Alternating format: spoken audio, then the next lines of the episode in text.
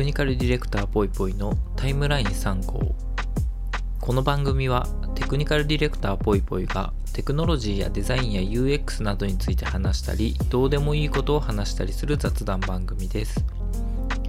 過去に Twitter に投稿したツイートを見ながらその時何を思って投稿したのかを喋ります。はいということでね、えー、このポッドキャストもまあまあ続けてきているんですけどさすがにちょっとね最近あの現場関係とかそういう何ですか外に出なきゃいけない仕事だったり、まあ、開発しなきゃいけなかったりとかいろいろちょっと仕事の方がバタついてきてこの収録できる時間があんまりなくなってきてるというところでちょっと本当にね今日の録音も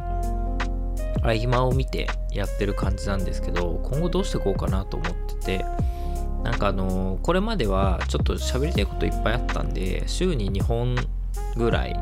あの月曜日と木曜日になるべく更新してたんですけどそれもちょっと忙しくてペース崩れそうだなと思ってて喋りたいこと自体はねたくさんあるんですけどまああの収録の方に関しては収録というかねあの撮るところに関しては週1本ぐらいが限界になってくるんじゃないかなという気がしていますがまあ細々とでも続けた方がまあいいだろうということでゆっくりちょっとやっていこうかなと。毎週何曜日っていう運用していこうかなと思ってましたけどこれからはパラパラ出すことになるかもしれません。もうね何が大変ってまあもちろん仕事も忙しいんですけどなんかね、ほら、確定申告とかあるじゃないですか。もうそれが大変で、あの、私、去年、実は、あの、法人化をしていて、それまで、あの、個人事業主だったんですけど、法人化したんですよ。なんで、あの、今年がね、その、法人と、あの、個人の両方をちょっとね、やらなきゃいけなくて、なかなかちょっと大変になってきてるところなんですけど、まあちょっとね、書類仕事苦手なんですけど、頑張ってやっていこうかなと思っております。それでは一つ目のツイートです。えー、1月21日ですね。おコインハイブ最高裁で無罪確定かよかったっていうツイートをしております。まあ、これ何かって言いますと、まあ、エンジニアの人とかだと結構有名だと思うんですけど、コインハイブ事件っていうのがありまして、で、まあ、それの裁判で争ってたんですけど最高裁まで行ってで最終的に無罪が確定してあよかったねっていう話なんですよ。でまあちょっとね事件を知らない人のために簡単に説明すると、まあ、コインハイブという、まあ、プログラムがあってでこれが何かっていうとそのブラウザに仕込んでおける、えー、仮想通貨のマイニングのためのツールっていうんですかね、プログラムになるんですね。要は、なんかこう、サイト運営とかしてる人が自分のサイトに、えっ、ー、と、このコインハイブというツールといいますか、あの、プログラミングを仕込んでおく、プログラムを仕込んでおく。そのサイトを見た人の、えー、ブラウザ上でというか、まあ、パソコン上で、えっ、ー、と、裏側で勝手に、まあ、勝手にですね、勝手に、えっ、と、仮想通貨のマイニングって言われるえことを始めて、マイニングっていうのはその、まあ、仮想通貨の、何て言うんですかね、システムを成り立たせるために一定の処理をみんなでやるみたいなやつなんですけど、で、そのみんなで、その仮想通貨の、えー、仕組みを成り立たせるために処理をみんなでやると、その処理をやった人に多少こうお金が入るというか、そのコインが入るみたいな仕組みになっていて、それを、えっ、ー、と、サイトを閲覧した人のパソコンの裏側でそれをやったことによって、えっ、ー、と、その仕込んだ人のところにそのコインがね、入るみたいな感じのまあ、プログラムがあるんですよ。要はなんか、あの、よく広告収入みたいなのあると思うんですけど、あの、パソコンに広告収入みたいな、あの、なんだ、バナー、広告バナーみたいなのを貼って、で、閲覧した人が何人いたからいくらですっていうふうに、あの、支払われるのと似たような感じで、まあ、あの裏側でマイニングっていうのをやってもらった結果、えー、サイト運営者に対してお金が多少入るよっていうものなんですね。で、これを、えー、自分のサイトに仕込んだ方がいて、で、その仕込んだ方が、まあもちろんいろんなあの閲覧して、くれた方の、えー、とパソコンの中でその勝手にマイニング作業っていうのが始まるわけででそれを、えーとまあ、警察が不正指令電磁的記録保管罪、まあ、要はコンピュータウイルスみたいなものなんじゃないかっていうことで罪に問われたっていう事件なんですね。で結論から言うと、まあ、さっきも言ったように最高裁で無罪が確定してこれはまあ罪じゃありませんよということになったというのが今回のお話ですと。でこれ結構ねそのエンジニア界隈では結構注目されているというかみんなが気になってたところで、えっと、つまり今回の、えっと、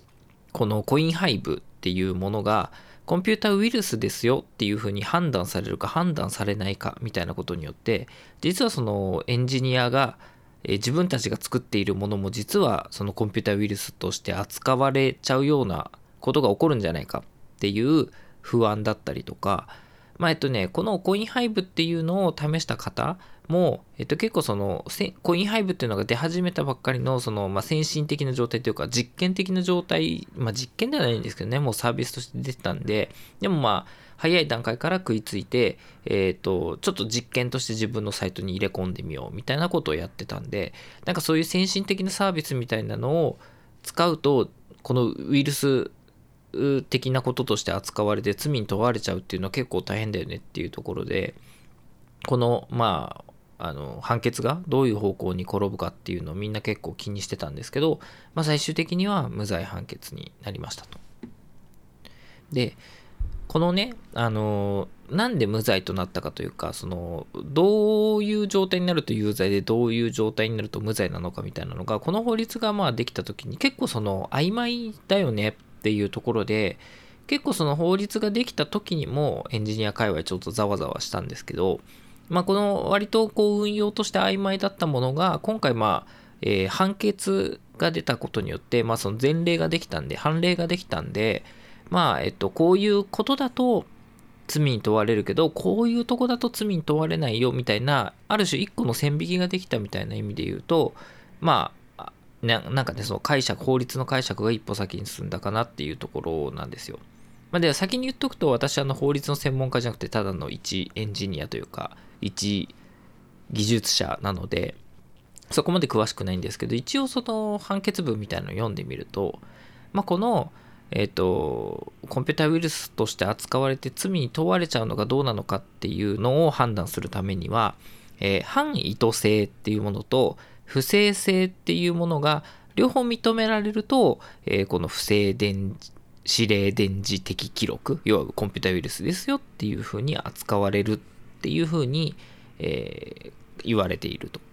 で、じゃあ反意図性っていうのは何なのかっていうと要は使った人が意図しないような動作をしてしまった場合のことを反意図性と言いますと。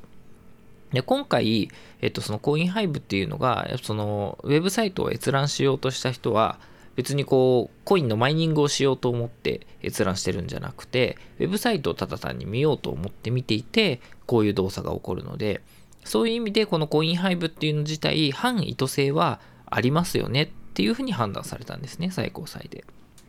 で、なんですけど、じゃあもう一個不正性っていう、そのじゃあコンピューターみたいなものをなんか、なんていうんですかね、悪さしてやろうみたいな、そういうものがあったかどうかっていうところで言うと、あの、今回、え、ー、と、コインをそのマイニングするっていう行為自体は、えー、実際にその、まあ、設定でいろいろこうどれぐらいのなんていうかコンピューターパワーを使うのかみたいな設定もあるらしいんですけどその設定がまあ割と低く設定されていてで、えっと、本当に注意深く見ないとその CPU だったりそのメモリだったりっていうコンピューターリソースっていうのをものすごいたくさんこう使って例えば他のアプリとかが起動できなくなっちゃうぐらいものすごく PC のリソースを使うかっていうとそういう状態にはなっていないから別に迷惑をかけるものでもないしなんだったら普通のこうウェブサイトに仕込まれている広告表示みたいなのを見るときに裏側で処理されているようなその処理能力とそんなにさほど変わりないぐらいのものだよねっていうところで不正性っていうものは特にその認められないというかそのまあ社会的に許容し得ないものとは言えないよっていう言い方をしてると。だからまあ今回えっとまあもちろんその閲覧をした人に対してこのなんて裏側でえー、意図しないようなことをやっていたっていうのはもちろんそうなんだけどただまあ悪いことしようとしてやってたわけじゃないとかなんか実害が及ぼすようなことでやっていたわけじゃないから今回もコンピュータウイルスという扱いにはなりませんよっていうようなどうも判決だったらしいんですね。だからまあある意味妥当といえば妥当というかというかまあ我々そのプログラマー的な人たちで言うとその裏で動かしているプログラムがどれだけ本当にその使ってる人たちの意図に沿ったものなのかっていうとなかなか難しいこともあるんでその全部が全部の内容を知ってますみたいなことがもちろんないわけなんでまあそういう意味でその反意図性っていうのはなかなかその判断しづらいよなっていうふうにあのエンジニアたちも多分思っていたんでしょうね。私も自身も思ってましたし。でこの法律ができた時もだから反意図性って曖昧なんじゃないのっていうことは結構議論として上がってたりとかしたんですけどまあそういう形でその範囲と性が認められるというのはまあ確かにそうだよねって我々の感覚としても近いところがあって。でただしその不正性が認められないよ今回のものに関してはっていうことをちゃんと判決として出してくれたっていうのはいいなと思っていて。要はなんかある程度そのジョークソフトみたいなのとかももちろん世の中にあったりするんでそれこそあの私がいつぐらいも本当に中学生とか高校生ぐらいの時にあったジョークソフトでそのアプリを起動するとなんかあのブリッブリっていう音がしながらあのパソコン画面上になんかうんこがどんどん出てくるっていう ひどいジョークソフトだったんですけどああいうのとかもそのコンピューターウイルスだ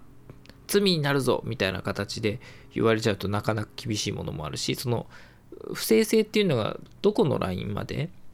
あるのかっていうところで言うと、まあ、今回のコインハイブっていうのは不正ではないよっていうことの判決をされたんで、まあ、非常に良かったなって思うところだったりするんですよ。で、まあ、それで言うとなんかその最近じゃあこのコンピューターがどんなことをしていいのかどんなことをしちゃダメなのかっていうなんか範囲みたいなのをどんどん狭めようじゃないですけどある程度そこに意識を向けていかざるを得ないようなこととかがいろいろと最近も増えてる気がしていて例えばなんかあの最近ウェブサイトとかにアクセスすると、なんかあの、このサイトは、こう、クッキーを使用しています。許可しますかみたいな、なんていうんですかね、こう、はい、いいえ、みたいな選ぶやつが出てくるようになったな、みたいなことを思ってる方もいらっしゃると思うんですけど、これ、まあ、クッキーって言って、あの、ある人がそのサイトにアクセスしましたよっていう情報っていうのを、まあ、残しておくことで、えっ、ー、と、次の時に、アクセスした時にパスワードとか例えばですけどパスワードとかそういうのをなんか自動的に保管してくれるとか2回目に訪問した時になんか情報を残しとくとか、まあそういうことができるようになるクッキーっていう仕組みがあるんですけど、えっと、これがね、その EU のその個人情報の規制みたいなので、そのクッキーっていうのを取得するには同意が必要ですよっていうふうに、あの、いつだっけな、これ、ちょっとね、いつぐらいだったかっていうのがパッと出てこないんですけど、まあその、クッキーを、えー、保持しておくのに同意が必要ですっていう法律ができちゃったと。で、さらに言うと、えっ、と、2022年の4月から日本でも、えー、個人情報保護法の改正がされて、あの、クッキーっていうのを、まあ、含めた個人関連の情報っていうのは、えデータとして取り扱われる可能性がある場合に本人の同意が必要になりますっていう話があって、まあそのクッキーみたいな仕組みも、ま便利な仕組みではあったりするが、あの利用者自体が直接そのクッキーっていう仕組みを知ってるか知っていないかとか、その裏で何をやられているかっていうのが、まあ不明瞭な場合もあったりするので、そういうのはちゃんと同意が必要ですよっていうふうに今なってきていて、まあその最近よく見るクッキーをこう保存しますか？どうしますか？はいえみたいなのを表示しなきゃいけないことになったんですよ。まあ、だからそういう意味で言うと割とその何て言うんですかね。あのコンピューターみたいなものがえっ、ー、と裏で勝手なことをやるということに対しての何て言うんだろうな批判じゃないですけどその感覚としてそれよろしくないねっていうような感覚が広がっているような気がしていてまあ、このコインハイブの件もそうですけどその利用者の意図しないところで、えー、動くものはなんか良くないよね。クッキーみたいな、まあ、利用者の意図しないところで動くものはなんか良くないよね。っていうような扱いになってきてるんだろうなっていうふうに思いますね。だそういう意味で言うとちょっとその視点を変えて言うとコンピューターは道具なのかそうじゃないのか。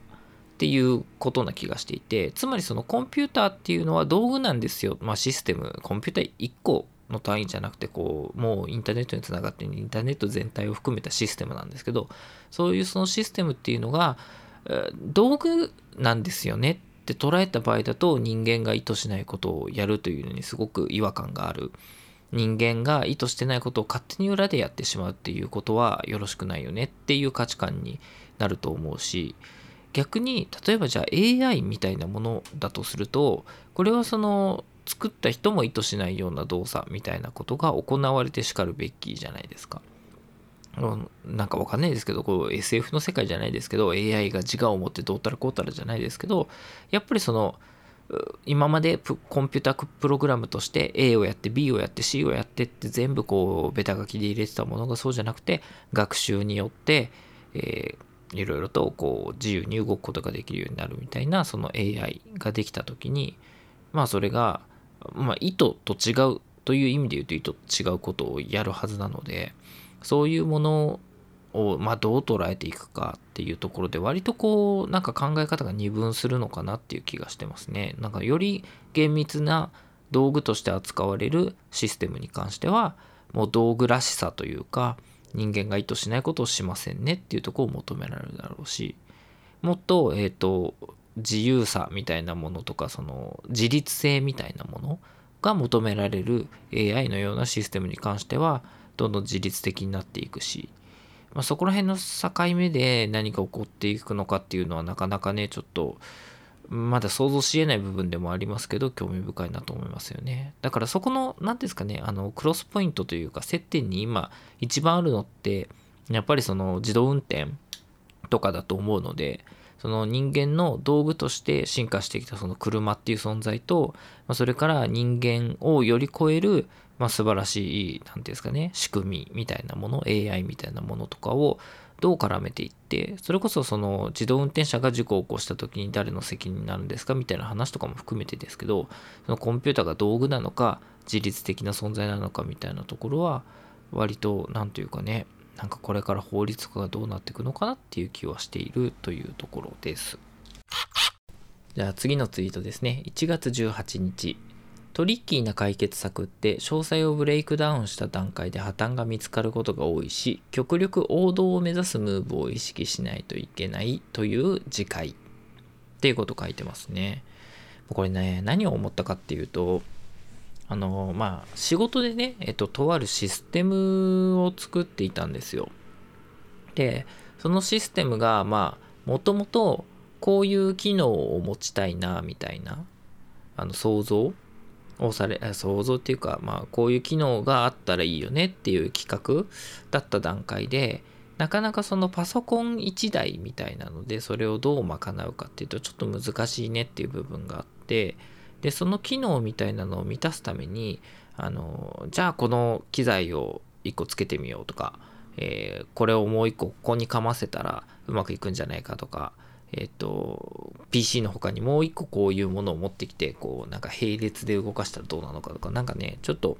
トリッキーなやり方をしてなるべくその機能を満たそうみたいな感じで作っていたんですよその仕事で。で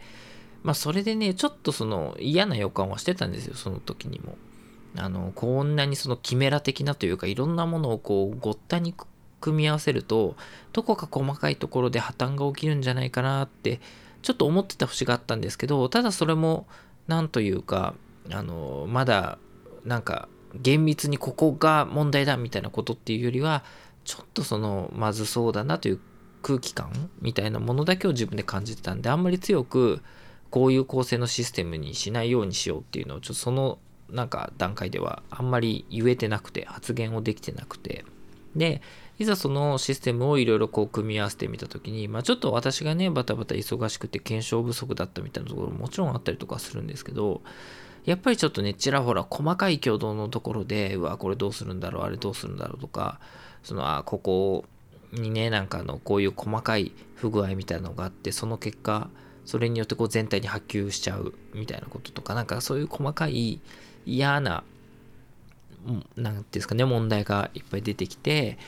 ああやっぱりそのあの時にちょっとこれはなんかうまくいかないものになるんじゃないかっていう感じてたうっすら感じてたものっていうのがやっぱり現実になってまあちょっとよろしくなかったなっていう反省も踏まえたツイートだったんですよね。うん。なんかやっぱりね、そのシステムの構成みたいなものとか、まあ全然システムだけじゃないですけど、いろんなものに関してなんですけど、やっぱ王道って王道たるべくというか、たるべく、日本語がちょっとわかんないけど、やっぱ王道っていうのは王道になってる理由がやっぱりあるんですよね。それがそのシンプルで一番そのなんか破綻が少ない方法だっていうのでやっぱり、うん、王道っていうのになる理由はあってそれがちょっと外れるようなことをやっぱりしようと思うとそのメインでねやっぱりそのこんな機能を実現したいって考えてる時ってその機能にしか目がいかないんでこの機能が実現できるとかできないとかっていうことを考えちゃいがちなんですけどその機能の裏側にいろんな細かい、なんか、なんでしょうね。なんか細かいとこで言うと、なんか電源周りがどうだみたいな話とかもありますし、なんかこことここのシーンの繊維が同期するかとか、なんかそういう、なんかね、その細かいね、いろんなことを、やっぱりその機能とは別のところで意識しなきゃいけないとこがたくさん出てきて、で、そういうところが得てして、その、破綻しがち。で、そういう細かいところに、こう、何ていうんですかね思いが回るというか気がつくのってやっぱり細かいところだからこそそのプロジェクトの終盤とかになりがちなんですよねでその終盤になってくるとやっぱり巻き戻しが効かなくなってる分巻き返しが難しいとかもあったりするんでなんかこうそういういやーこれはちょっと良くないかもしれないぞみたいなことをそのやっぱりプロジェクトのなんか最初の方でやっぱり提言していかなきゃいけないんだろうなっていう気がしちゃったんですよね。特にその今回の場合わこれちょっと良くなさそうだぞってこう頭の中で思ってたその勘みたいなものをもうちょっと頼ってもいいかもしれないなって思ったんですよね。やっぱそのエンジニアみたいな仕事をしてるとどうしてもこうロジカルにこれはこうこうこういう理由があってこうでこうでこうだからやらないべきですとかっていうのを言えないとなんかちゃんと議論にならないんじゃないかっていう不安を個人的に抱えちゃう時もあったりするんですけどやっぱりそのじゃあなんか100通りある選択肢みたいなのを全部網羅的に論理的に考えれるかっていうとやっぱり人間そういうリソースはないわけでそれで言うとこの場合のこのパターンのでもこの時のこの時に何か起こるかもしれないみたいなことってやっぱり論理的にはその選択肢が多い時って表せないんですよね。ただ人間うまくできてるものでなんかそういうなんかこう細かい論理的なことっていうのを考えないでもなんとなく感覚的にまずそうだぞっていううっとこう来る瞬間なんかこうなんか匂うぞみたいなきな臭さを感じるっていうその何て言うんですかねこうブレイクダウンしないうちに何かしらそれを感じ取る機能っていうのはやっぱりついているんだなというか そういうなんかね感覚で感じれるものとかが意外に当たっているみたいなこともあるだろうしもうちょっとその感覚で感じたこととかで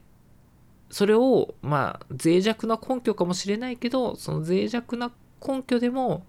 割とちゃんと主張してこうしていこうみたいなことを言えた方がいいんだろうなっていうのを思ってきましたね。というかまあそれがなんだろうなプロプロとしてって言い方したらちょっと仰々しいかもしれませんけど、まあ、経験をたくさんしてきた人の強みみたいなところでもあるだろうしやっぱりそこをちょっともうちょっとちゃんと主張しておくべきだったなっていうのを思ったっていうまあその自戒ですね完全に、うん、なんかねそのコンピューターというかなんだろうな。電子機器ってなぜ壊れやすいかみたいな話ってあんま一般的じゃないのかな。私よくね考えるんですけどあの例えばすごい昔のなんかおじいちゃんが使ってた炊飯器みたいな本当に何十年も前の炊飯器とかでもまだまだ現役で動くんですよみたいなのよくなんか見るじゃないですか。一般家庭でもそうだしあのなんだろうこう町工場みたいなところとかでもすごい昔の工作機械っていうのがまだメンテナンスをされながらずっと動いているみたいなものがあってでそれに対して結構その最近の電子機器みたいなのはもうすぐ壊れちゃうみたいなことを言う人がたまにいるんですよ。であれって何でかっていうと部品点数っていうのが全く違うんですよね。その昔の機器って本当にシンプルで重要部品みたいなものが1個2個3個ついてればいいよねみたいな世界で動いてたわけですよ。で片や今の何て言うんですかねじゃあ同じ炊飯器にしても今ってその中にすごいたくさん部品が入ってて電子部品もそうだしまあなんかいっぱい入ってるんですよね。本当に、えー、何千点とかそういうレベルで部品がたくさん入ってる。だから全然その部品の点数数が違う。でそれってなんかな故障しやすさの何に効いてくるかっていうと例えばその1個のあの部品の壊れやすさっていうのが例えば0.1%ですみたいな話だった時にその0.1%が3個4個あってもそんなに何て言うんですかね全体として壊れるっていう確率は上がらないんですけどその0.1%っていうのが例えばじゃあ1000個ついてますっていうと全然その故障率が違うんですよね。これちゃんと計算してみないと分かんない。ちょっと一回計算してみようかな。例えば0.1%の故障率の部品が10個ついていると、えー、大体故障率が約1%でそれに対して0.1%の故障率が100個ついてるものに関しては全体の故障率っていうのが、えー、大体10%みたいな感じなんですね。なのでその部品の数がどれだけついてるかっていうのでその故障する確率っていうのが飛躍的に上がるんですよ。だから例えばその何て言うんですかねこのそのプロダクトというか製品が中の部品が1個でも壊れてしまったら、まあ、うまく使えなくなりますよっていう話だった時にはさっき言ったみたいにあの部品の点数がどれぐらいついてるかによってその故障の確率っていうのがすごく上がっちゃうよっていうとこなんですよね。そう考えるとさっきの、まあ、トリッキーな解決策ってまあそういう意味で言うとその